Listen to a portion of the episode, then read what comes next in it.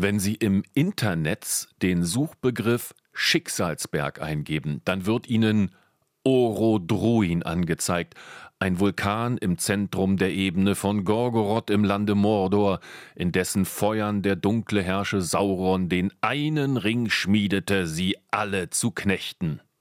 Das nenne ich eine Geschichte, die zu Herzen geht. Und mir scheint, Herr Tolkien, der seinen Namen vom deutschen Wort tollkühn ableitete, seine Vorfahren stammten mutmaßlich aus Ostpreußen. Mir scheint, dieser englische Herr Tolkien gilt im Lager der deutschen Skispringer als Pflichtlektüre, denn auch sie haben längst ihren Schicksalsberg, den Berg Isel in Innsbruck, in dessen Schatten in grauer Vorzeit sinnigerweise Brandopfer dargebracht wurden.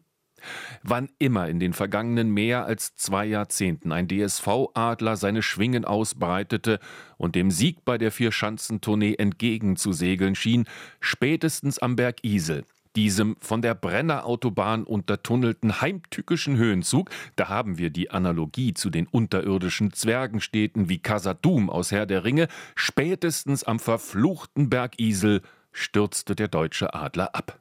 So auch heuer Andreas Wellinger, der als Spitzenreiter der Gesamtwertung gekommen war, dem es aber wenigstens die Flügel nicht komplett zerfetzte, so dass er beim vierten und letzten Springen auf dem gewaltigen Backen von Bischofshofen in die entscheidende Schlacht ziehen konnte.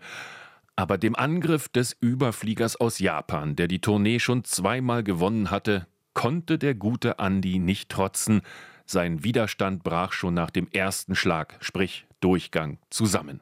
Und was soll ich Ihnen sagen? Woher kommt dieser Ryoyo Kobayashi?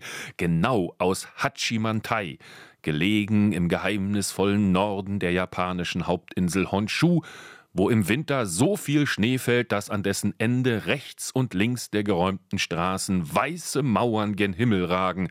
Dort, am Fuße eines Berges namens Hachimantai, erblickte dieser ebenso freundlich lächelnde wie wortkarge junge Mann das Licht der Welt. Und ich muss nicht erwähnen, dass es sich bei diesem weithin sichtbaren Felsen um einen Vulkan handelt. Ja, so seltsam es auch klingen mag, je länger deutsche Skispringer bei der Vierschanzentournee vergeblich um den Sieg streiten, desto größer wird der Ruhm desjenigen sein, der den verdammten Schicksalsberg mitsamt allen Gegnern endlich bezwingt. Frodo, schnall die Skier an. RBB 24 Inforadio vom Rundfunk Berlin-Brandenburg.